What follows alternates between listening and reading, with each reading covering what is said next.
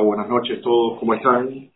¿Qué tal, cómo están por allá? Por acá en La Habana, lunes 10 de agosto, bien, bien caluroso el día y la, y la tarde, todavía hay bastante calor.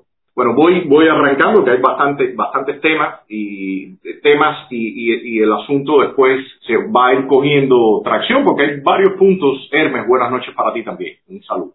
hay varios puntos que yo creo que, hay que ponerle la, fuerza necesaria en, todo lo que está pasando. En la situación del coronavirus, eh, ustedes recuerdan que hace unas semanas atrás yo, hice algunos live bastante enfocados en, en todo el tema del coronavirus y mencioné mucho el maquillaje de todas las cifras y la variación de todas las cifras estaba reportando el régimen, ellos llegó un momento que establecieron casi una estabilidad. Este gráfico muestra la secuencia de casos diarios que ellos empezaron a reportar, bueno, desde un inicio. Y como ustedes ven, a partir ya de, aproximadamente mayo, de principios de mayo, ellos empezaron a, a establecer una regularidad, una oscilación alrededor de 10, 15 casos diarios y estuvieron se estuvieron manteniendo así eh, casi hasta julio, llegaron a reportar hasta un caso, cero casos, pero evidentemente aquí hay un conflicto. Y el conflicto es que si tú te mantienes reportando ese número tan bajo de casos, eh, no tienes por qué eh, tener el país cerrado.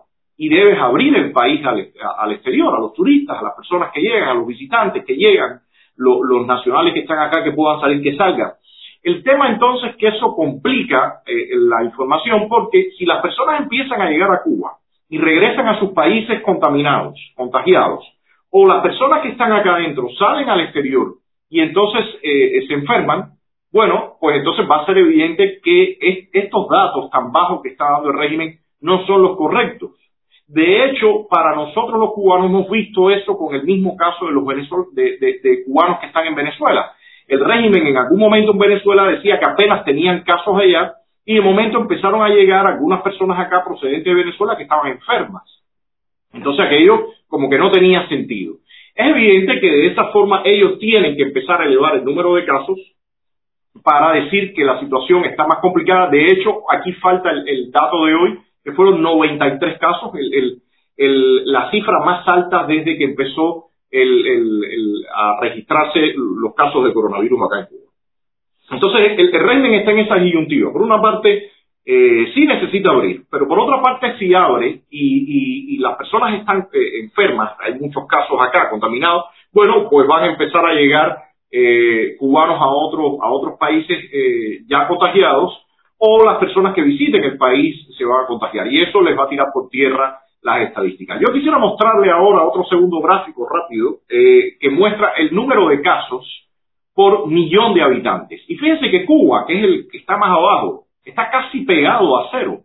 Miren, miren países como Costa Rica, que por Dios son ejemplos, países donde incluso la densidad poblacional es mucho menor que la de acá, donde tienen eh, muchísimas eh, medidas, eh, muchísimas mejores medidas de, vida, condiciones de vida. Y fíjense que Costa Rica ha empezado a repuntar. A partir de, junio empezó a, aumentar el número de casos. Y eh, miren, este, esto, esto no, no, esta gráfica eh, muestra ya por millón de habitantes, que es lo que se llama que está normalizada la información. O sea, no, no importa que usted tenga muchos o usted tenga pocos millones de habitantes, aquí se refleja se hace una división por el, en este caso por millón de habitantes. Entonces, mire, Cuba está casi acostada. Costa Rica es el segundo que viene de arriba hacia abajo. Después viene eh, Puerto Rico, República Dominicana y bueno, Panamá un poco más, más arriba. Eh, evidentemente, los datos que está dando el régimen cubano, la información que está dando el régimen cubano, no tiene, no tiene nada que ver, en mi opinión, con la realidad. Y en el siguiente caso, le mostramos entonces el, número de, eh, eh, muertes por millón de habitantes. Y mire de nuevo Cuba completamente acostada, Costa Rica incluso por encima de Cuba, Puerto Rico, República Dominicana y Panamá. Lo que sí hay que decir en este caso es que aún, y es una pena, debía haber agregado el caso de Italia para que le sirviera de referente a ustedes, pero no lo hice los otros días en el programa, el otro día en el programa con Oscar Asa, eh, sí se puso que aún aunque los casos de confirmados por millón de habitantes son altos, eh, realmente el número de muertes es muy por debajo a lo que se vivió en un momento inicial en Italia y en, España, por ejemplo. El número de casos eh, eh, fue, eh, o sea, de muerte es mucho menor al reportado en, estos países, en España y en Italia. lo cual dice que evidentemente la agresividad del virus ha, disminuido en ese sentido, pero no obstante sigue, sigue, sigue contaminándose, siguen falleciendo personas y, en el caso nuestro, yo no tengo duda que el régimen, el maquillaje que ha dado es tremendo y ahora está enfrentándose a esa disyuntiva si abren la frontera, bueno, pues todas las cifras que han reportado se le pueden ir al piso. Si mantienen la frontera cerrada, la situación económica va a seguir empeorando. La situación económica se está haciendo cada día más tensa acá al interior de la isla. Muy, muy tensa. Evidentemente ya son cinco meses y esto se extiende. Estamos en pleno verano, la temperatura tremendamente alta, un calor eh, tremendo, la situación es muy difícil y el régimen sin embargo, tiene que eh, mantener, la cerrazón tiene que mantener esta situación porque eh, evidentemente no tiene las condiciones, no tiene la situación bajo control. Entonces yo creo que estamos frente a ese escenario, vamos a ver lo que ocurre en las próximas semanas. Por otra parte, está siendo difícil mantener a la gente en las casas, eh, por todo lo que conocemos, las colas siguen, las aglomeraciones siguen, así que, que, que bueno, veremos lo que, lo que traen las próximas semanas realmente. Yo creo que que es un escenario de los más inciertos que, se había vivido acá en los últimos tiempos. Ellos, ya ustedes han visto las imágenes, todo el nivel de control que tienen acá en las ciudades con la, con la policía. Ellos mismos ponían un, material de las boinas negras, cómo se entrenaban, el cuerpo élite y qué sé yo, y bla, bla, bla, bla, todo lo que sabemos, pero principalmente lo que hacían era mostrarlo para que la gente eh, supiera de qué se trataba y, y, qué conlleva enfrentarse a rey yo creo que, que, como les decía, el escenario va a seguir empeorando.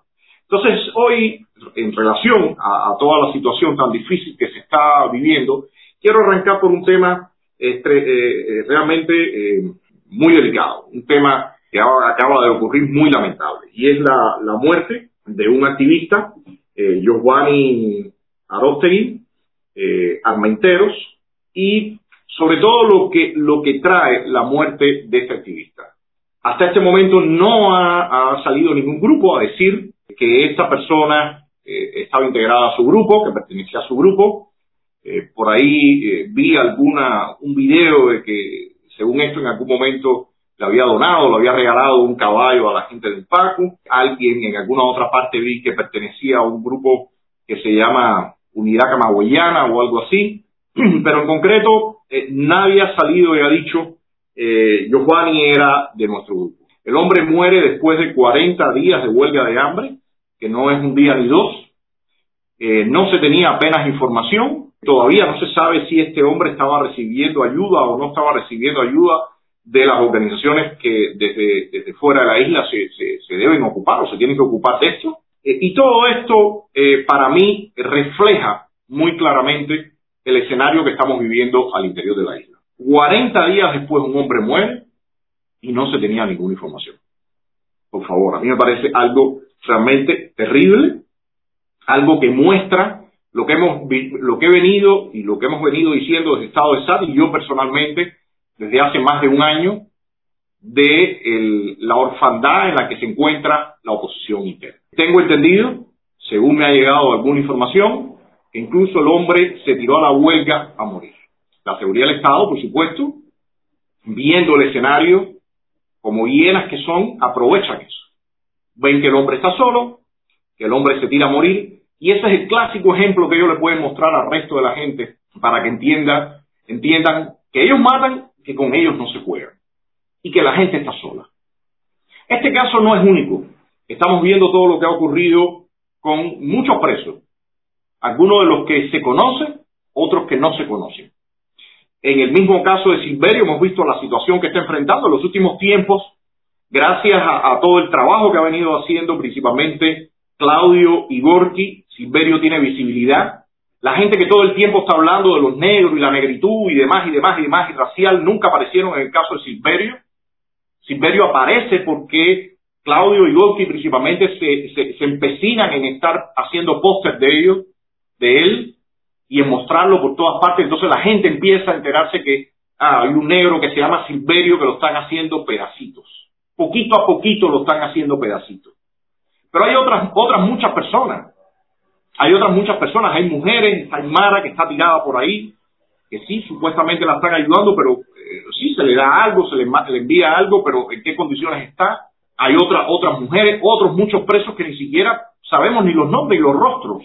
O los nombres aparecen puestos en un papel, pero ni siquiera los rostros de esas personas están por ahí. Entonces, eh, toda esta situación a mí me parece extremadamente penosa. La OEA, por ejemplo, no reconoce el listado de presos cubanos. Todo el listado de los presos venezolanos, permanentemente hay una institución que se llama Foro Penal venezolana que está reportando los presos venezolanos y permanentemente se actualizan esos presos y están reconocidos por la OEA. Almagro viene a decir muchísimas cosas con respecto a Cuba. A cada, rato cuando hay algo de Cuba decide, ahí aparece Almagro. Sin embargo, el, listado de los presos cubanos no está reconocido por la OEA. Y todas estas cosas están pasando y se muere este hombre eh, frente a nosotros y no se tiene absolutamente ninguna información, una cosa realmente penosa. Yo, yo no entiendo qué es lo que ha ocurrido todavía. Yo estoy indagando más para saber qué es lo que ocurrió con ese hombre. Pero lo, lo muy, lo muy lamentable que, le di, que les digo es que sigue el show. Y, hoy veía yo una, una noticia de que según esto, los contenedores que habían mandado ayuda ya están en el Mariel y que entonces eh, la gente tenía que reclamar esos contenedores. Y enseguida lo que me vino a la mente fue precisamente la muerte de este hombre, la muerte de Giovanni. Y tú dices, bueno, pero ¿cómo a alguien se le puede ocurrir unos días apenas que muere alguien porque está en la cárcel y se tiró él a morir porque, porque esto es un desastre?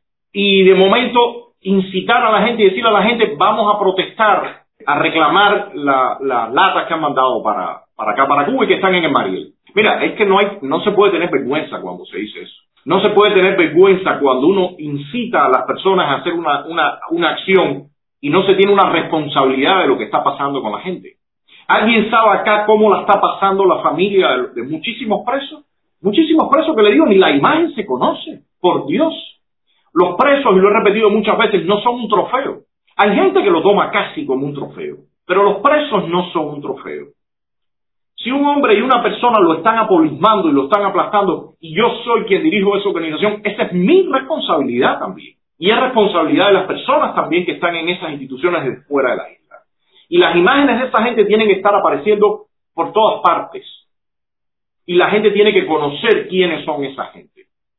Pero la irresponsabilidad llega al punto no solamente de, estar, eh, que, no se que, no se conozca todo esto, sino de todavía incitar a las personas a que, a que tomen riesgo, se lancen y que te pasen por arriba. Y que después te pasen por arriba, coño, el régimen es esto y el régimen... No, porque aquí todo el mundo sabe lo que es el régimen. Aquí todo el mundo sabe lo que, lo que es el régimen y cómo se comporta el régimen y cómo ha aplastado el régimen y cómo ha matado el régimen lo mismo fusilado que en la cárcel, que personas en huelga de hambre, que lo que sea. El régimen mata como sea, que hunde un remolcador, que fusila. El régimen hace lo que tenga que hacer para mantenerse en el poder. Pero lo que está resultando acá realmente vergonzoso es todo esto que estamos viendo. Y hoy el senador Rubio ponía un tuit y yo le contesté. Nosotros llevamos más de un año haciendo un tuitazo todos los miércoles, poniendo esa foto, esos rostros, esos nombres, lo que hemos podido compilar. Y la gente de la oficina de Rubio, porque posiblemente Rubio no es el que está llevando ese, ese tweet eh, hacia Cuba, no ha retuiteado un tweet sobre eso. Ah, si aparece algo de Cuba decide, inmediatamente, hay un tweet no, cualquier cantidad de tweets. Si aparece alguien que está en esa agenda, sí aparece. Pero si aparece otra gente que estamos diciendo otra cosa, no, usted no, usted no, no, no está en la lista. Y mire, todo eso realmente es extremadamente penoso y vergonzoso y es penoso y vergonzoso también que personas pongan su post arriba del pueblo a reclamar. Personas de afuera y personas de adentro. El que está acá adentro no tiene problema que no ponga ningún post. Si la ayuda está en el Mariel, que vaya al Mariel. Todo el mundo sabe dónde está el Mariel, ¿verdad? Todo el mundo sabe cómo se llega al Mariel. Entonces, si usted dice que usted eh, cree que aquí ir a protestar por la ayuda, pues no lo diga. Vaya y proteste al Mariel. Y si lo meten preso una vez, pues entonces va de nuevo. Y cuando lo suelten, va de nuevo. Y cuando lo vayan a montar en el carro la patrulla, vira el carro la patrulla al revés. Pero no hable más por Facebook. No le digas más a la gente que vaya a una protesta que sabe sencillamente que la gente lo están apolismando y no está pasando absolutamente nada está pasando. Y lo otro que ocurrió a raíz de todo esto también, de la muerte de Giovanni, es que por supuesto el régimen viene y lanza unas fotos de Luis Manuel Alcántara, fotos privadas, donde este, este hombre, esta, persona está introduciéndose un pomo y haciendo otras cosas más, que es su vida privada, él puede introducirse lo que desee, pero el problema aquí va más allá, el problema aquí va, va un poco más allá de si alguien se introduce un pomo o no se lo introduce. Yo creo que el problema es mucho más serio. Porque primero el régimen está haciendo eso porque es a lo que se ha acostumbrado y es lo que ha visto en los últimos tiempos. El régimen ha visto en los últimos tiempos que lo que está imperando es la pasarela y el show, y entonces el régimen, por supuesto, que tiene todas las habilidades, que tiene, es viejo lobo en esto, vieja hiena más bien en todo esto, bueno, pues hace lo que, sabe hacer. Y agarra y lanza las fotos de este hombre mostrando y empieza, por supuesto, el show. Allá fueron alguna gente y fotos de desnudo y que si vamos a hacer y que vamos a repudiar. Señores, este, este otro hombre ha muerto, el régimen está poniendo eh, todas estas fotos para crear todo este show y de momento eh, la gente empieza también a hablar de que lo que ha ocurrido y toda esta, esta campaña y el régimen y que es homofóbico y que demás, yo creo que la gente tiene poca memoria ¿eh? en los últimos tiempos. Porque yo recuerdo de las cosas más aberrantes que en los últimos tiempos se han dado, fue el video este de, este hombre que es vomitivo, el, Mundo García, masturbándose y que Otaola lo puso en su programa. Entonces tú dices, si, si realmente se está generando todo este ambiente, si se está generando todo este ambiente de, la, de todo lo chisme, de lo morboso, del amarillo, de poner las fotos de un hombre masturbándose, de poner todo eso, bueno, señor, eh, ¿qué es lo que se pretende? ¿Bailar en casa del tronco? Que el tronco es el régimen, por supuesto. Ir a hacer todas estas jugadillas con el régimen, eh, porque cada vez esto se está poniendo en un nivel peor. Y el cochiquero está al máximo. O sea, ya no es solamente las calumnias, las mentiras, no, no, no, ya es todo, todo el, el show a todo tren. Los otros días yo veía un programa donde vi un fragmento, porque por supuesto esos programas disparárselo es, es bastante difícil, pero hay veces por este mismo trabajo tengo que hacerlo, como mismo me tengo que disparar aquí la mesa redonda y esas cosas que uno tiene que informarse y estar bien informado para saber de qué está hablando. Bueno, pues en uno de esos programas aparecía en toda una eh, contienda que hay ahora entre este músico de Semer Bueno, que por supuesto todos sabemos cómo ha jugado y cómo ha estado afiliado al régimen y todo lo demás, y, y una muchacha que entonces acusa que la muchacha, que sí es de la seguridad, que no es de la seguridad, y este hombre invita, a, esta persona invita a, a la muchacha al programa y ella empieza a narrar que eh, a ella de me la drogaba o le daba droga y ella entonces hacía sus cuadros de lesbianismo con, con otras muchachas frente a él y todo eso. Pero ahí no para el asunto, ahí no para el asunto. El asunto es que de momento te están poniendo el programa, inmediatamente abajo hay un banner con la foto de Esteban Bobo que está optando por la alcaldía de Miami. Entonces tú dices, pero señores, espérate un momentico. ¿Qué cosa es esto? Estamos hablando, estoy oyendo acerca de un show que si este le puso en un cuadro de lesbianismo con la otra y que si la droga y que, si espérate y la musiquita de atrás y tipo, ah, todo ese show que, que ustedes han visto y sabemos. Y de momento está el banner del hombre que está postulándose para alcalde de Miami, pero ahí no para la cosa. Al otro día está el hombre, está bobo al otro día hablando y le dice cómo admira a Otaola y Otaola también, como lo mira él y hasta hace un chiste de que si le gusta o no le gusta. Tú dices, señores, pero los que estamos luchando aquí por la libertad de Cuba, aquí dentro, y ustedes que están viviendo allá, y están teniendo que lidiar con toda esa situación. Pero yo no estoy luchando para una Cuba donde ese desparpajo y esa historia esté presente. No me interesa. Porque para mí eso tiene que ver con el castrismo. Para mí eso es parte del castrismo. Para mí eso es parido por el castrismo. Entonces, cuando se para una Rosa María y dice que Otaola es la voz de Cuba, o cuando sale Esteban Bobo y dice todo lo que admira a Otaola, y de momento están hablando de un cuadro de lesbianismo, cuando de momento aparecen todas estas imágenes y este hombre, porque el, problema, como les decía, desde el punto del pomo, ¿no? El pomo, cada cual con su vida haga lo que, lo que desea, eso es su problema. Y sabemos cómo se comporta la seguridad del Estado también, eso tampoco nadie nos lo tiene que decir. Pero el problema es que si usted está asumiendo que usted tiene un liderazgo político, un, un, eh, un activismo, y hay instituciones como la Embajada de los Estados Unidos, como otra gente que está mostrándolo a usted con un liderazgo, Bueno, eh, señor, eh, eh, al final eso se trata también de cómo nosotros nos proyectamos con la gente. No solamente con mi círculo cercano. Con mi círculo cercano, evidentemente mis amigos van a entender cualquier cosa porque para eso son mis amigos o mis parejas o como sea. Pero no estamos hablando de eso, estamos hablando de qué visión tiene la gente de lo que está ocurriendo, de qué visión tiene las personas sobre la oposición sobre el activismo, la sociedad civil. Yo creo, yo creo que, que aquí hay, hay, estamos en una encrucijada. Eh, yo diría que como nación estamos en un momento tremendamente difícil. No solamente régimen, régimen está en una situación desastrosa.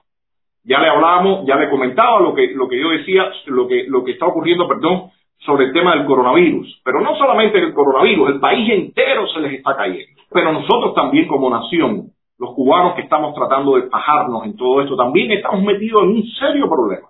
Y, hay que buscar la brújula. Y la brújula, no me repitan más, por favor, que se encuentra haciendo un frente común, una lucha común. No, no, no, si lo que hay es, hay, una situación que hay que definir, hay un mapa político que hay que definir, hay una visión de país que hay que definir.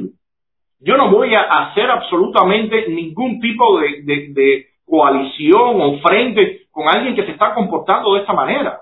Independientemente de que el mundo García sea lo que sea, poner un video de ese hombre masturbándose es una bajeza tremenda. Había, hay ahora que quiero mencionar, porque ahora veo de momento en todo este escenario, eh, salía Tania Bruguera, que si una campaña por los presos. A estas alturas, después que se lleva no sé qué tiempo trabajando por el tema de los presos, los presos, no, ahora sí una campaña por los presos, y aparte se mezcla el tema del, del, del, pomo y la introducción con los presos y todo eso, que es una cosa que yo realmente veo tremendamente distorsionada, no tiene nada que ver. Incluso este eh, Alcántara mencionaba en su live eh, del tema de que si a él le gustaba o no le gustaba, y que si inmediatamente hablaba de Silverio. Por Dios, señores, vamos a tener una guía de qué cosa estamos hablando. Por Dios, no se puede estar mezclando una cosa con otra, son cosas muy distintas. Su vida privada y sus preferencias sexuales y sus gustos son otras cosas, pero no me mezcle una cosa por otra, con otra. Y como les decía, de momento sale esta campaña que está eh, ahora lanzando Tania Bruguera, la vea que hasta la entrevista en, Diario de Cuba. Y hace unos días yo recordaba también el tema, y, también es noticia, de una, de una cantante que se llama Danay Suárez, que ahora está acusada por injuria cuando ella hizo aquel artículo donde cuestionaba el tema de la homosexualidad y demás, eh, y es su punto de vista, es cristiana y, quiere abogar por eso y tiene su visión y se acabó, hay que respetársela también. Y la muchacha habló en unos tonos muy suaves y todo, pero bueno, la acusan, la acusan aquí en un juzgado y la muchacha está, pendiente a juicio, ahora va a juicio. Y una de las impulsoras de todo esto era Tania Bruguera, estaba dando cranque con si la muchacha, que si eso, señores, ¿de qué frente común estamos hablando? O sea, ¿cómo yo me voy a alinear con personas que incluso se agradan porque alguien está hablando, está diciendo que no está de acuerdo y la, muchacha hablará y lo aclaraba, yo no tengo nada en contra de, la homosexualidad, pero mi punto es este y aquel, que sé cuánto. Entonces, ¿de qué estamos hablando en toda esta situación? Hay, hay algo que yo creo que tiene que evidentemente empezarse a discutir mucho más claro y, no se, y sigue sin ocurrir, los medios de prensa, los periodistas de los medios de prensa, yo me imagino que, evidentemente eso no les está permitido hacerlo, es lo único que ya puedo leer, porque cuando uno ha hablado todo esto y se dan todos esos debates en las redes y todo, y que no se hable sobre esos eh, debates, evidentemente ah, eh, tiene que ser por una cuestión de orden, que le hayan dicho, no, mira, eso no se toca, porque de lo contrario, eh, evidentemente debería estarse discutiendo. Y ya he hablado varias veces que en ese sentido nos está yendo incluso mucho peor que lo que ha pasado, lo que está pasando con el caso de Venezuela. El otro día yo vi un programa excelente de Marcano con Esteban Gervasi y, y aquí les esté, eh, dos analistas de primera, donde estaban hablando y haciendo resumen de lo que ha ocurrido cuatro años después de la administración Trump. Y ellos mencionaban que realmente la, política del presidente Obama, que había sido un desastre y que habían permitido todo lo demás con el chavismo y demás, pero que el resultado de, estos cuatro años de la administración de la política hacia y la estrategia hacia Venezuela ha sido fallida. Y sin ningún problema ellos mencionaban y mencionaban a Rubio, mencionaban a, Mauricio, mencionaban a otras personas y lo criticaban. Y decían por qué y sus argumentos. Señores, qué está pasando en el caso nuestro de los cubanos, que no hay dichosos debates. Hay que sacar a los periodistas casi por los perros para que pregunten las cosas que, que, hace falta preguntar. Yo estoy extremadamente deseoso que un periodista me empiece a preguntar todo eso para decirle todo esto y más, pero que le pregunten a otras personas también, que cuestionen a otras personas. ¿Hasta cuándo está esta situación de la que en la que no se está discutiendo y hablando de lo que de lo que está ocurriendo y la, y la, y la realidad que estamos enfrentando? A mí en lo particular me está sirviendo tremendamente todo el, la serie de programas esta sobre la República, donde se está hablando de todo el mapa político que existía, los empujones, cómo llegamos, ya vamos a entrar en el momento del golpe de Batista. Eh, me está sirviendo tremendamente porque me percato que hay una parte genética que tenemos nosotros los cubanos en nuestra mentalidad, en nuestra visión del mundo, que no es nueva y que seguimos arrastrando. Y que está acá y está en Miami. Y hay veces le voy a, comentar algo, eh, y quizás algunos crean que estoy equivocado, que estoy completamente perdido. Aquí la, la, población en Cuba, la gente en Cuba no es totalmente homogénea. Quien crea, y hoy eh, veía un artículo de, de Valdés en Cibercuba que decía como que el cubano no quería libertad. Y yo discrepo de, en ese sentido de Zoe. El cubano quiere libertad, pero el cubano que está acá en la isla y que está sobreviviendo y que está maniobrando, ha sido aplastado duramente, ha visto la impunidad del régimen y todo eso ha ido torciendo la personalidad y las características de nosotros los cubanos. Pero aquí hay un grupo, un grupo grande de gente que eh, si piensa en un futuro, quieren un futuro distinto, no se expresan, pero no, no están metidos en todo este mundo de marginalidad, no están metidos en ese mundo de, de bajezas y, no, no, no, no piensan así. Y, y, me parece que es hora que, que las personas que también están fuera de Cuba entiendan que, que parte del dilema y el problema cubano, que está también allá y que se está haciendo tan difícil de resolver, tiene mucho que ver con superficialidad y con, con desdén con, sobre el tema cubano.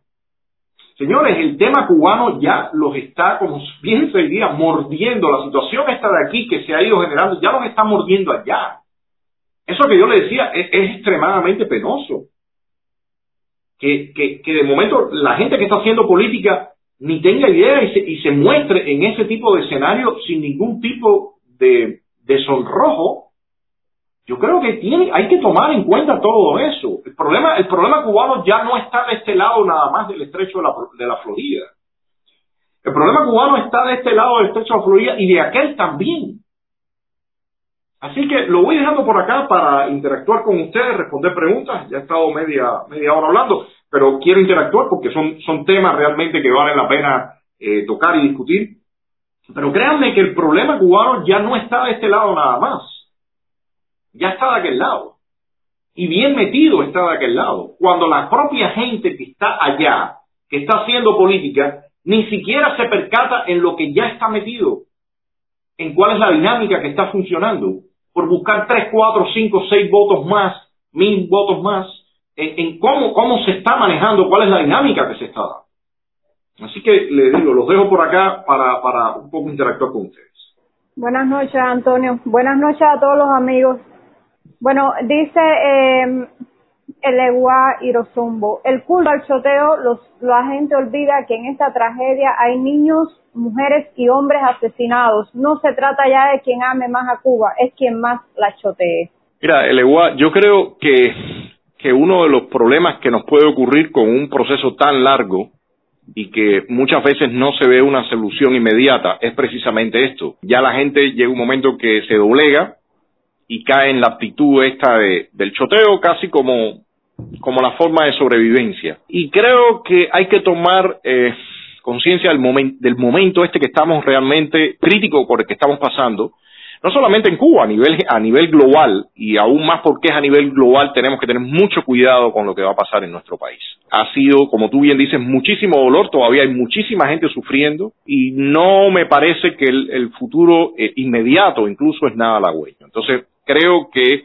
la responsabilidad de, nosotros como cubanos, la responsabilidad individual es fundamental en todo esto. Dice Mercedes Jiménez Hart, lo que he dicho, el tema Cuba es algo muy serio y no debe ser discutido en un programa de chismes y diretes. Pero Mercedes, ¿por qué ha llegado ahí? ¿Por qué ha llegado ahí? Y, en ese sentido, eh, yo quiero un poco eh, refrescar la memoria. Hace un tiempo atrás, ese era un programa simple y llanamente de farándula, que podían hablar, hablarse algunas cosas, algunos chismes de que si fulano, mengano. Pero cuando ese programa empieza a meterse en la política, bueno, yo tengo una experiencia nada positiva con lo que ocurrió ahí y mi primer conocimiento de, la existencia de ese programa fue precisamente mediante Hubo un primero que fue una entrevista muy corta cuando lo del tornado, que me llamaron para preguntarme qué yo creía y demás, pero bueno, eso fue algo breve. Pero inmediatamente después, a poco tiempo, mi experiencia es a raíz de una difamación. Y después aparece este otro personaje, la Liu Santiesteban, y después aparecen ya todos los ataques que ustedes han visto. Y los ataques desde ese programa vinieron a sustituir a todo el equipo aquel de Orlando Luis Pardolazo, de Danilo Maldonado el Sexto, de Liu Santiesteban, de todo ese piquete que en el año 2018 nos atacaron muchísimo, me atacaron a mí tremendamente, a raíz de la cumbre de las Américas en Perú, donde yo manifesté públicamente que habían cosas que estaban funcionando mal con la oposición, que se necesitaba más apoyo y que el foco no podía ser Cuba Decide ni nada de esto electoral, ni ningún proyecto que estuviera fuera de la isla. Entonces, Mercedes, yo tengo mi propia visión de cómo eso se ha ido, eh, ha ido eh, eh, ganando espacio. recuerdo, como le decía, aquella vez Rosa María Payá diciendo que Otadol era la voz de Cuba. O sea, yo no creo que ya desde hace mucho tiempo eso dejó de ser ese simple programa de chisme y se ha convertido en otra plataforma usada por Rosa María y usada por otras personas para eh, eh, mover y, manejar eh, algunos de sus intereses. Entonces, yo creo que lo que tiene que ocurrir es que haya, desde mi perspectiva, una exigencia a los legisladores locales, a la gente local, a los políticos locales, a todos, de que, señores, y nosotros del lado acá, señores, la política se tiene que hacer con seriedad, como tú dices, Mercedes. La política tiene que ser, y tiene que haber debate, y tiene que, tenemos que mirarnos a las caras, y tenemos que decirnos las cosas, en algunas yo estoy eh, eh, estaré acertado, en otras estaré errado, pero, pero tiene que ser, tiene que haber un proceso donde se empiece a, tratar con decencia y todo lo que está ocurriendo ahora está bien lejos del tema de la decencia y la sinceridad en el tema político. Alex Gutiérrez dice, ¿cómo ve Rodríguez el futuro de Cuba si no comienzan los vuelos a Cuba hasta el año que viene, como se dice? Alex, la situación es tremendamente difícil porque, eh, primero, el régimen, el régimen tiene, tenía varios sectores por donde lograba eh, eh, recibir recursos, divisas, como, como, se, como se le dice. Era los médicos, que eso ha disminuido, ha logrado algo con esto del coronavirus, enviar algunos contingentes, como le llaman ellos, y han logrado por acá, pero no es la estabilidad que tuvieron durante un tiempo, sobre todo cuando estaban en en, en Bolivia, en Brasil, en, el mismo caso de Venezuela.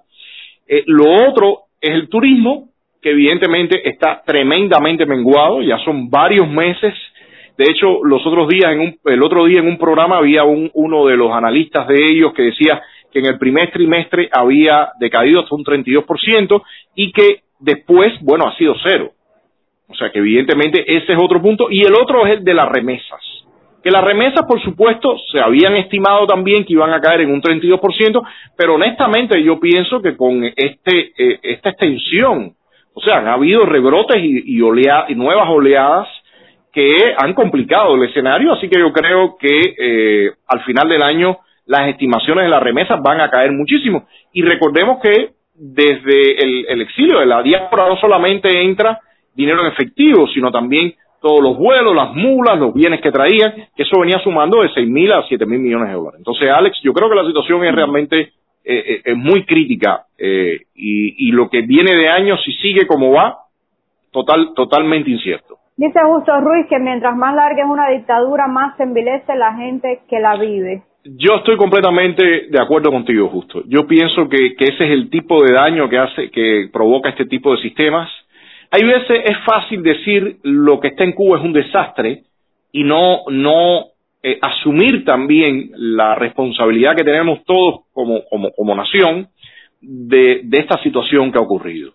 Evidentemente el régimen tuvo todo el apoyo de la Unión Soviética, eso le permitió actuar como actuó, Los Estados Unidos para nada tuvieron una posición fuerte al respecto. Increíblemente, la Unión Soviética se apoderó de esta islita a 90 millas de los Estados Unidos. Los Estados Unidos, eh, eh, la actuación fue tremendamente duditativa y no reaccionaron para nada. Y bueno, después lo que quedó fue que el cubano escapaba, escapaba, escapaba, excepto los casos que asumieron, que también no son pocos, o sea, hubo gente que se enfrentó y, y terminaron en las cárceles fusilados y, los alzados y todo lo demás que conocemos, pero realmente el daño ha sido consecuente durante 60, 60 largos años y eso claramente tiene un impacto. Entonces, es como es que hay que asumir lo que somos ahora mismo y hay que trabajar asumiendo lo que somos ahora mismo. De lo contrario, eh, si, si decimos todo está perdido, la gente es un desastre y demás y demás y demás, bueno, entonces queda ya la batalla por perdida. Y yo creo que, que por lo menos muchos, muchos no, no deseamos eso. Dice Areli Bolívar, exactamente han ido ganando espacio y se está perdiendo la esencia real del tema cubano.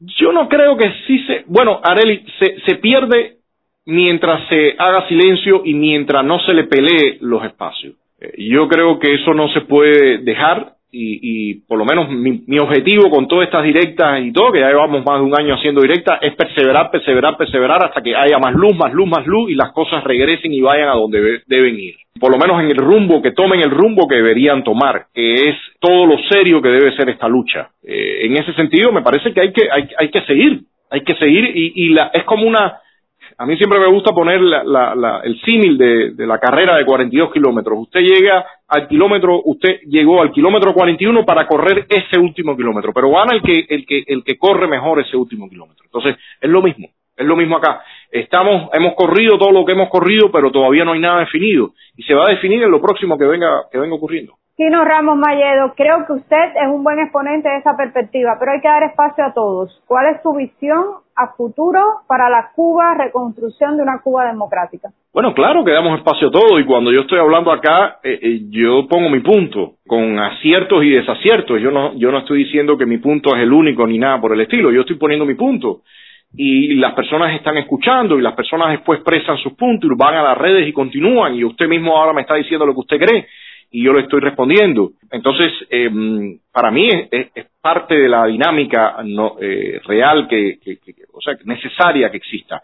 Eh, mi visión y la visión, por ejemplo, de Estado de SAT, ya como, como grupo, lo hemos eh, plasmado en un proyecto, un esbozo para un proceso de transición, que lo puede ver en la página web, donde hay tocados temas que tienen que ver con lo político, estructura del Estado, temas económicos, sociales, hay de todo pero mi visión es la, la visión del liberalismo clásico mezclado con el conservadurismo. Yo pienso que el eje central de cualquier sociedad tiene que ser el individuo, su libertad y su responsabilidad con su libertad. O sea, todo esto que está fallando ahora en los Estados Unidos, creo que precisamente está fallando porque se, ha, eh, se quiere echar al lado al individuo, se quiere eh, poner como pilar de la sociedad a esta, esta identidad grupal y, y yo soy mm, enemigo de eso. Yo creo que realmente la, el pilar de la sociedad tiene que ser el individuo con sus libertades y sus responsabilidades. Ese es mi punto. José Luis Bermello dice que todo esto es resultado de la degradación del cubano como resultado de la revolución. yo lo creo, yo lo creo. Yo lo creo. Valdés dice que ya destruyeron Cuba, ahora empezaron con Miami. Soy, eh, y tiene que ver con, con lo que decías tú en el artículo. Eh, eh nunca un país está totalmente destruido nunca un país está totalmente destruido. Ella eh, aclaraba, ella aclaraba que ella no había dicho la mayoría, eh, o sea, todo el mundo, sino que la mayoría, que hay, Sí, soy, mira, mira, yo, entiendo, yo entiendo eh, perfectamente bien los puntos que tú pones. Yo pienso que, que, que un país es como un organismo vivo y mientras hay vida siempre hay capacidad de regeneración.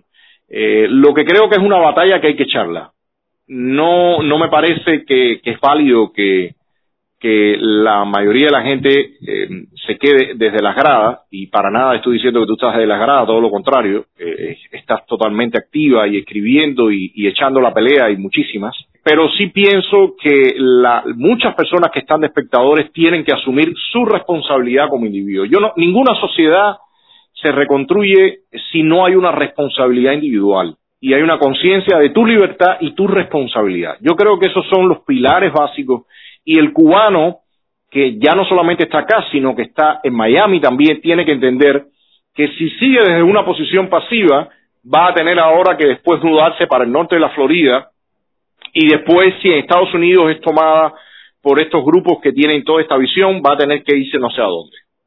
Entonces, el, el tema acá fundamental es que el individuo donde quiera que esté tiene que entender que tiene una responsabilidad con él, con su entorno cercano que es su familia o su gente, y tiene una, una responsabilidad social en la que tiene que defender esas libertades fundamentales y esos derechos fundamentales. Y, y, esos derechos y todo a la vez también tienen que ver con un aprendizaje y ahí viene toda la parte eh, interesante que yo le veo al conservadurismo, tiene un aprendizaje social de años donde hay normas, hay formas, hay, hay códigos que deben eh, prevalecer para que las sociedades sean funcionales. Si rompes todo eso, si rompes la historia, si aplastas la libertad individual, si ya el individuo no es el centro, si es ahora los grupos estos eh, de identidad, o sea, todo eso empieza a romper y a corroer la sociedad. Y las sociedades eh, se colapsan, pueden irle, pueden irle muy mal. O sea, no es primera vez que, que en la historia de la humanidad determinadas sociedades sencillamente colapsan. Pero eh, yo, yo creo que en el caso Cuba, y te, soy, te hablo con franqueza, no lo estoy diciendo por demagogia ni nada por el estilo, sino me hubiera alargado de este país, yo pienso que, que acá sí hay una parte viva todavía, que está, lo que está callada, está solapada, la gente la tiene eh, aguantada por todo el temor y, y, lo que implica asumir tu libertad. Pero me parece que, que, vale la pena echar esta batalla. Eh, había un comentario de la familia Sánchez que decía que los congresistas no, no podían tomar en serio si veían todo este desastre que estaba pasando, pero bueno. Yo, yo ahí, yo ahí, yo ahí te, te, te puedo comentar algo. Eh, yo creo que el orden está medio invertido. Yo creo que hace unos años atrás el escenario opositor en Cuba, independientemente de las divergencias que habían, de los choques que habían y demás y demás y demás, era un escenario donde la dinámica era mucho más seria que la dinámica que tenemos hoy en día. Ese mm, decrecimiento, esa devaluación ha ocurrido precisamente porque algunas personas no han querido prestar atención a llamados que se le han hecho yo creo que aquí el orden está invertido. Yo creo que la devaluación ha ocurrido precisamente por tratar de imponer en algunos casos algunas agendas que no son viables, que no ni siquiera estaban aquí en el país, y tratar de imponer liderazgos que no existen, que no son, y todo eso nos ha ocasionado todo este daño. Cuatro años después que está la administración Trump, que es una administración amiga, que ha ido poniendo todas las restricciones que ha ponido, que ha puesto, perdón, lamentablemente no ha habido una política y una estrategia seria con respecto a la oposición. Y eso lo que nos ha traído es por consecuencia que la oposición se ha secado, el régimen ha, logrado ganar espacio y hoy eh, se atreve a lanzar, después de que una persona muere, en huelga de hambre, unas fotos de este tipo para tergiversar la situación. No lo hizo cuando Orlando Zapata Tamayo, lo hace ahora. Y hay que preguntarse por qué lo hace ahora y en aquel momento no lo pudo hacer. Entonces, yo creo que todas estas preguntas y todos estos cuestionamientos tenemos que hacer y hay responsabilidades de todo el mundo y por eso eh, me parece que hay que llamar a ese debate y hay que llamar a esa responsabilidad, llamarnos todos. Dice Manuel Prieres, el triunvirato a propósito del contenedor en el Mariel Cuba decide el PCC único y la iglesia. ¿La iglesia en La Habana se va a callar o va a ser transparente? A ver, Manuel, la iglesia, cuando hablan de iglesias, yo tengo entendido que no están hablando de la iglesia católica, porque que yo sepa, la iglesia católica no tiene nada que ver con este, esta, este tema de la ayuda. las ayudas entran a la iglesia católica a través de Cáritas, tengo yo entendido. Están hablando de iglesias, eh, parece protestantes lo que no han dicho los nombres de las iglesias. Entonces, eh, bueno, habrá que ver qué dicen. Lo segundo es, si usted le pone al régimen en sus manos, primero le, le, tuvieron que pagar lo que al régimen se le dio la gana que le pagaran. ¿Ok? Hay que empezar por eso. Lo primero es hay que ver. Si están los contenedores en el Mariel, ¿cuánto costó poner los contenedores en el Mariel? Porque Manuel, si tú mañana te paras en el medio de la calle 8 y empiezas a gritar de la forma más agresiva y como tú quieras, que me vas a poner una recarga porque te sale a ti de tus testículos. Y me pones una recarga de 500 dólares, mira, Etexa la procesa y me pusiste la descarga, la, recarga de los 500 dólares. Porque al final Etexa se va a quedar con el dinero. Entonces, el tema del contenedor, usted puede gritar allá todo lo que le dé la gana, pero si usted le pagó todo lo que al régimen le dio la gana que usted le pagara para poner esos contenedores en Mariel, usted pone los contenedores en Mariel y punto, y chao, se acabó. Porque usted le pagó al régimen, ahora sí, lo que al régimen le dio la gana que usted le pagara. Segunda parte, el régimen va a hacer con esos contenedores que tienen en Mariel lo que le dé la gana también. Si mañana el régimen dice eh, la mitad de los, de, los productos estos me los cojo yo y te doy los otros y los otros el círculo infantil y todas las cosas que a ellos se les ocurren hacer, lo van a hacer también. A mí lo que me parece aquí en todo esto cínico y realmente una vergüenza es que le digan a la gente sacan a protestar por eso. O sea, eso es realmente eh, eh, demasiado cínico, porque esas personas están desde una situación de con total seguridad incitando a personas, a muchas personas, a que salgan en este escenario mismo el coronavirus y todo lo que tenemos acá, eh, a que supuestamente salgan y protesten. Y ya lo dije ya también aclarando para las personas que están acá adentro que dicen que hay que protestar, no pongan nada en Facebook, vayan y protesten, vayan y reclamen su ayuda. O sea, en Mariel está ahí, todo el mundo sabe dónde está Mariel. Yo creo que eso es una desvergüenza y por tanto no voy a ir. El día que yo considero que tengo que protestar con algo, por algo yo no tengo que contar con nadie. Yo protesto cuando me dé la gana porque quiero protestar. Pero está bueno ya estarle diciendo a la gente que haga lo que, lo que tú no quieres hacer. Hágalo usted. Y se acabó el asunto. Muestre su responsabilidad, muestre su seriedad. Eh, yo creo que, todo esto lo que se necesita es que acabe de aparecer uno, dos o tres periodistas y pongan un micrófono frente a Cuba Rosa María o a quien sea y le pregunten al mismo alcalde de Miami, Francis Suárez, que creo que estuvo en eso, le pregunten, oye, ¿usted sabe qué pasó con la ayuda? ¿Cómo? O sea, es que, es que lo que está ocurriendo es definitivamente inaudito. Y eso, señores, todo el mundo tiene que estar claro, eso provoca una frialdad y una frustración que usted después no mueve ni a tres gatos para pararse en una esquina y hacer nada. Como único en este país se mueve a las personas para poder hacer acciones serias es cuando usted tiene convicción porque usted sabe a qué se está enfrentando. Entonces todo este tipo de, de shows que se están armando, lo que están, lo que, lo que va a lograr es un efecto tremendamente demoledor en contra del trabajo por la libertad de Cuba. Eso se lo puedo decir con toda la experiencia que tenemos y todo el trabajo que tenemos acá adentro. Dice Ricardo Pérez que eso fue desleal y da sensación de posibilidad de bondad con un régimen. Mira, Ricardo, el régimen va a hacer lo que quiere hacer con eso. Y si el régimen lo entrega, es porque incluso hay una parte que nosotros no estamos viendo. O la otra parte que sería interesante saber es cuánto se ha pagado por poner esos contenedores acá. Porque si usted me paga a mí una barbaridad y me paga lo que a mí me da la gana, bueno, por supuesto, yo después se lo, se lo entrego porque después voy a, a, pedir y voy a seguir ganando con esos contenedores que usted me está enviando. Y al final de la jornada también, como, como se ha dicho, por una parte estás diciendo que hay un parón, que no envíen nada, y por otra parte entonces estás metiendo el, el contenedor. O sea que evidentemente todo esto no tiene ni pie ni cabeza, ¿no? Se me fue el comentario, pero era por qué, por qué tanta desunión en la oposición si hay distintas visiones, por supuesto que no podemos estar juntos.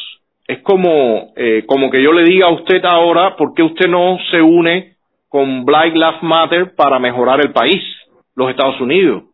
Va a decir, no, yo no me puedo unir con esa gente porque no tiene sentido.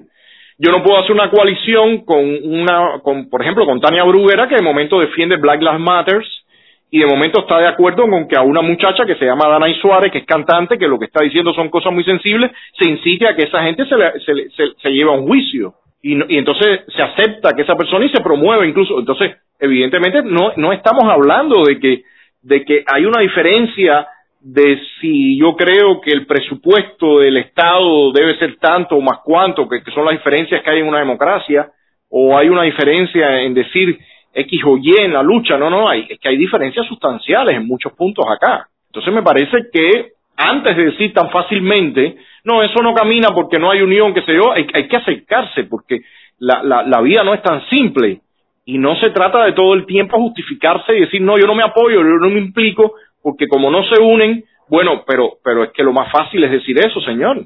Me parece que acá lo fundamental es poder estudiar poder entender lo que está pasando y usted diga, bueno, a mí me interesa esta línea y me gusta aquella y tomar acción.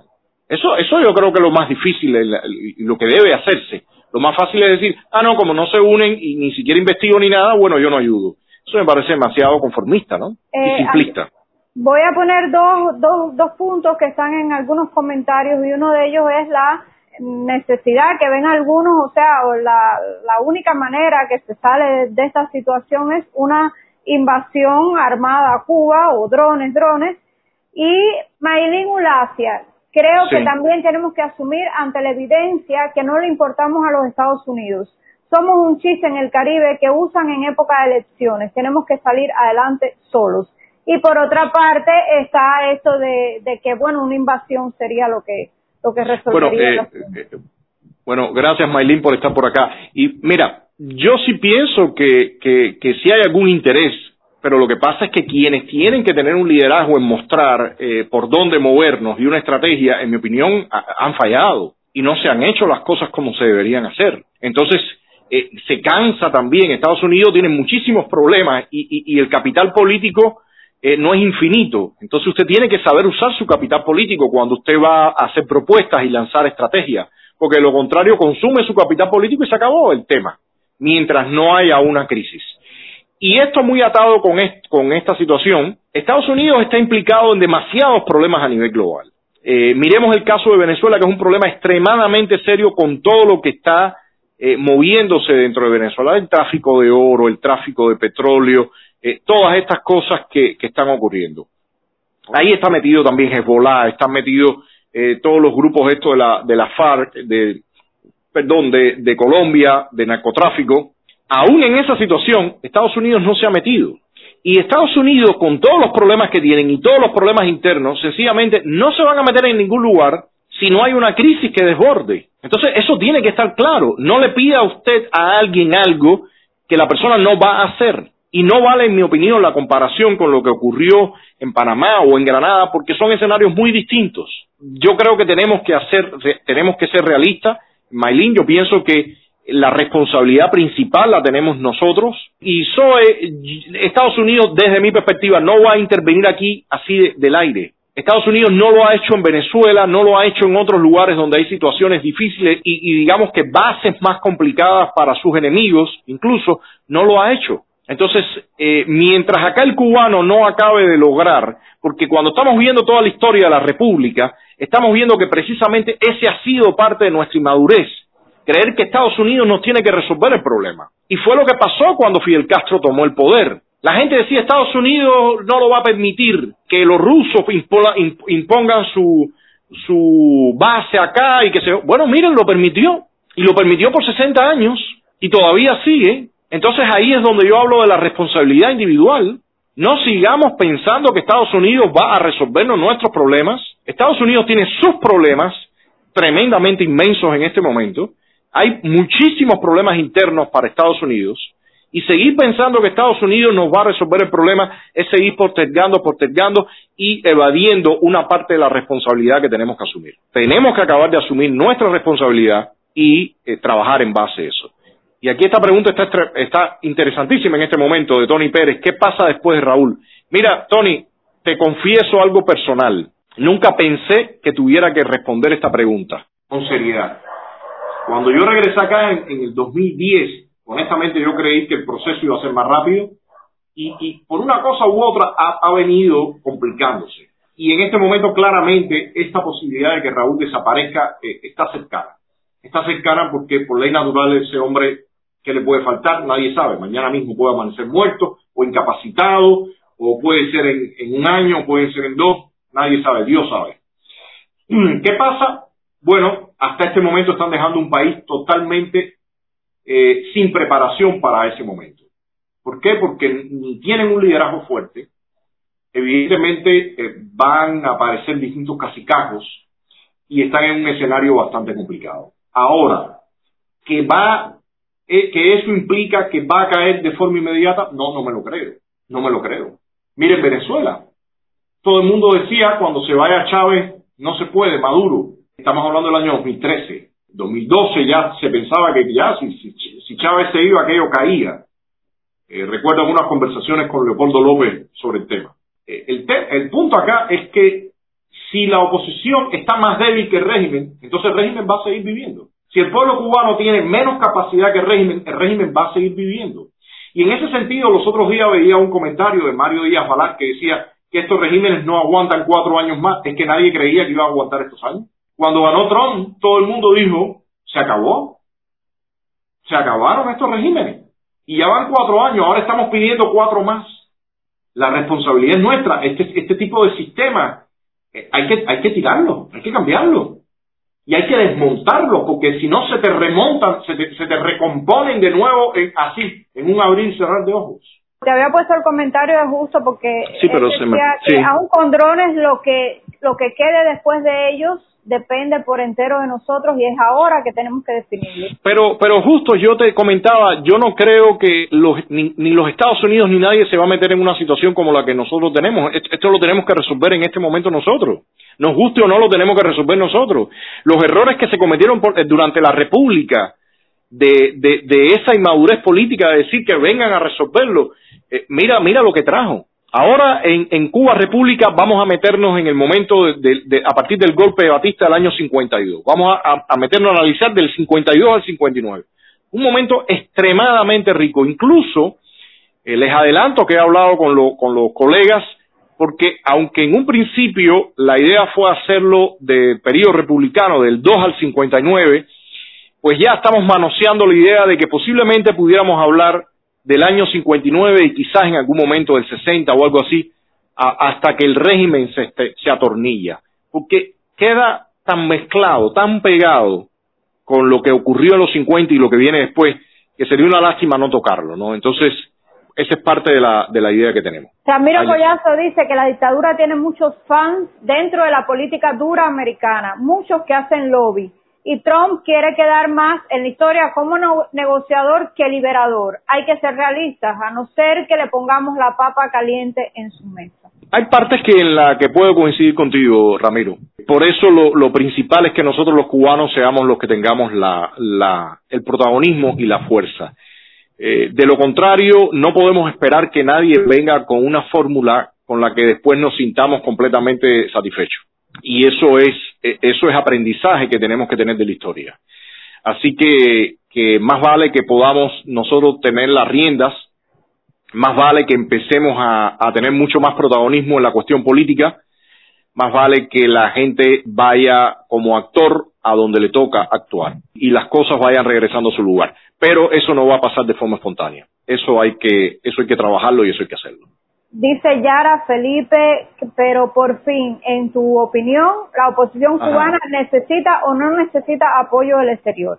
Bueno, pero por supuesto que la oposición necesita eh, apoyo del exterior, pero, pero el apoyo tiene que ser precisamente una conjunción, tiene, tiene que haber un acuerdo, tiene que, tiene que, que, que, que discutirse con seriedad qué se necesita hacer, estrategias, y a, la, y a la vez también van a haber distintos grupos, porque ahora mismo y eso no se acaba de, querer entender y asumir, no hay una oposición cubana. O sea, esa pregunta está mal. No, no, no hay una oposición cubana.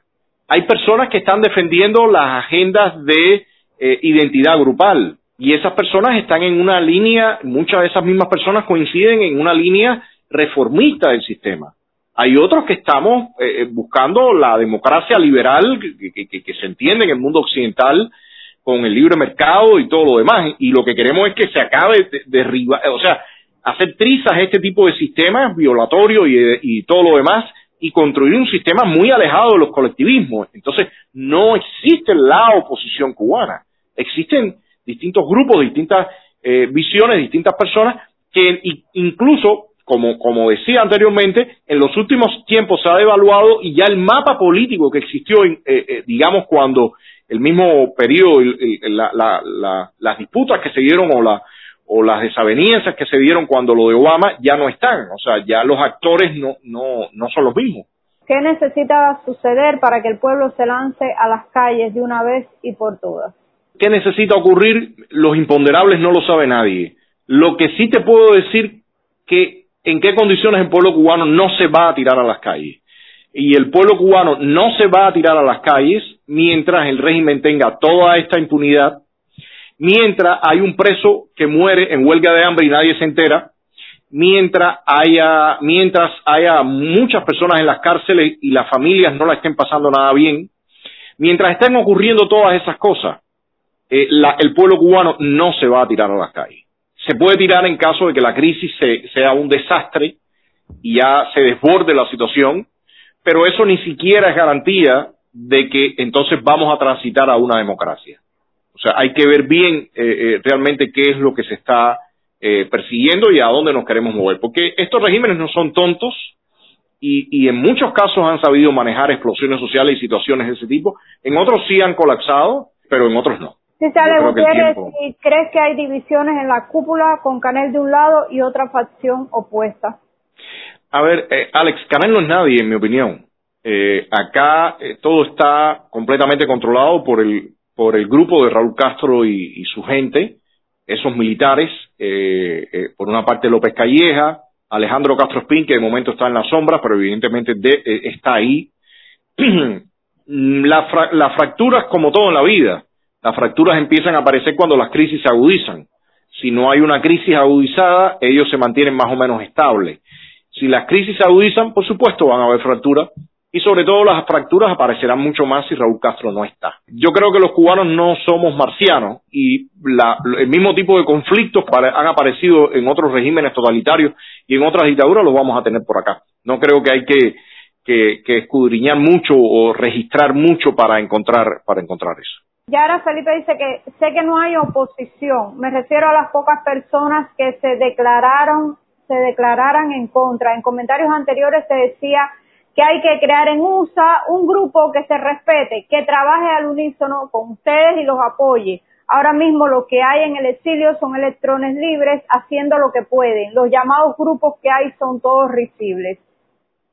Yara, eh, yo creo que hay un cambio generacional también, hay una parte del exilio que durante muchos años intentó y se hicieron cosas, algunas fallidas, otras más aceptadas.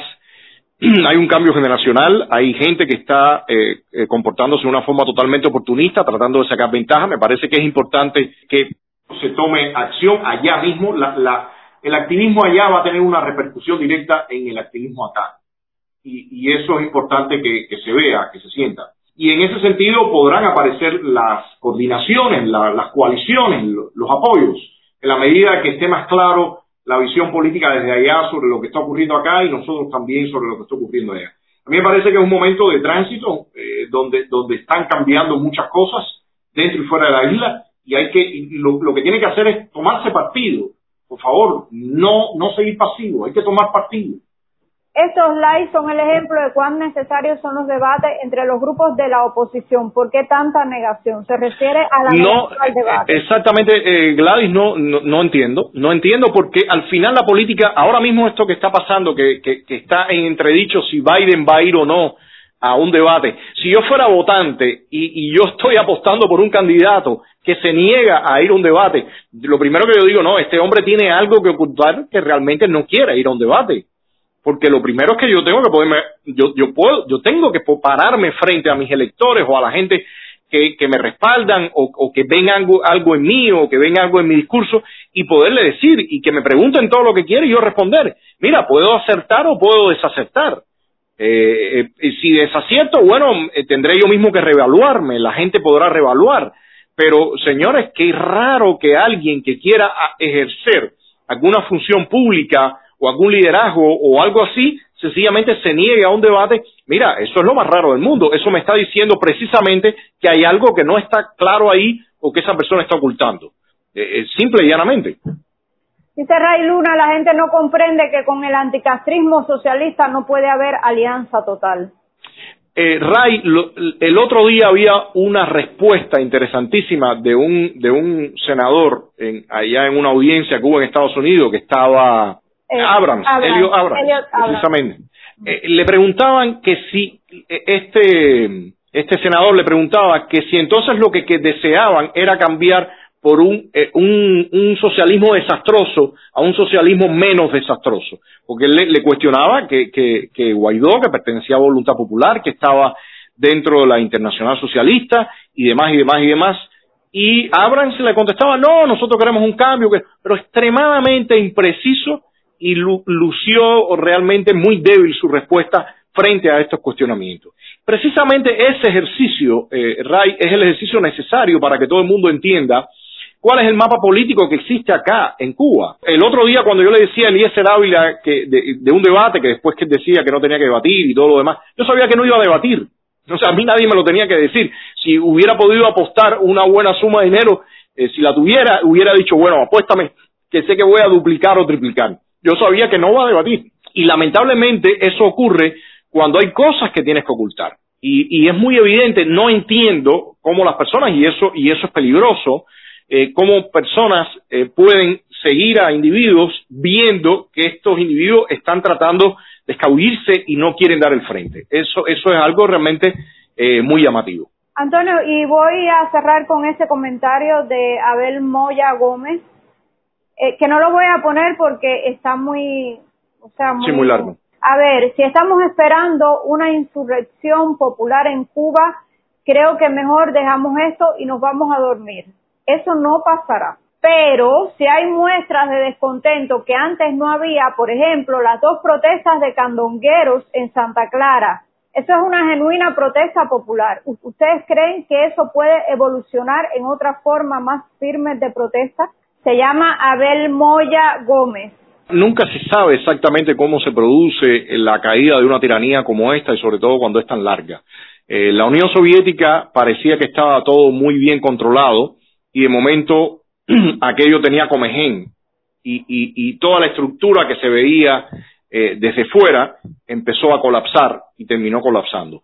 Lamentablemente no se llevó bien el proceso y apareció un Boris Yeltsin, un tipo extremadamente oportunista, que para nada tenía una visión de país, eh, de lo que debería ser una democracia liberal y demás, y eh, terminó casi entregándole el poder a un Vladimir Putin que venía de los servicios de, de secretos y que pudo aprovecharse de todo aquello y vino con su claque.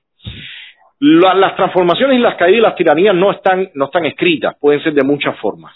Acá en Cuba hay un proceso de desgaste tremendo, mucho mayor, estoy seguro que se está viviendo en Venezuela. Aquí hay ya un cinismo y una frialdad por parte de la clase dirigente, como se llaman ellos, y evidentemente eso va a ir corroyendo todo el, todo, todas las estructuras, lo que ha, habrá que ver cómo deriva, hacia dónde deriva todo esto.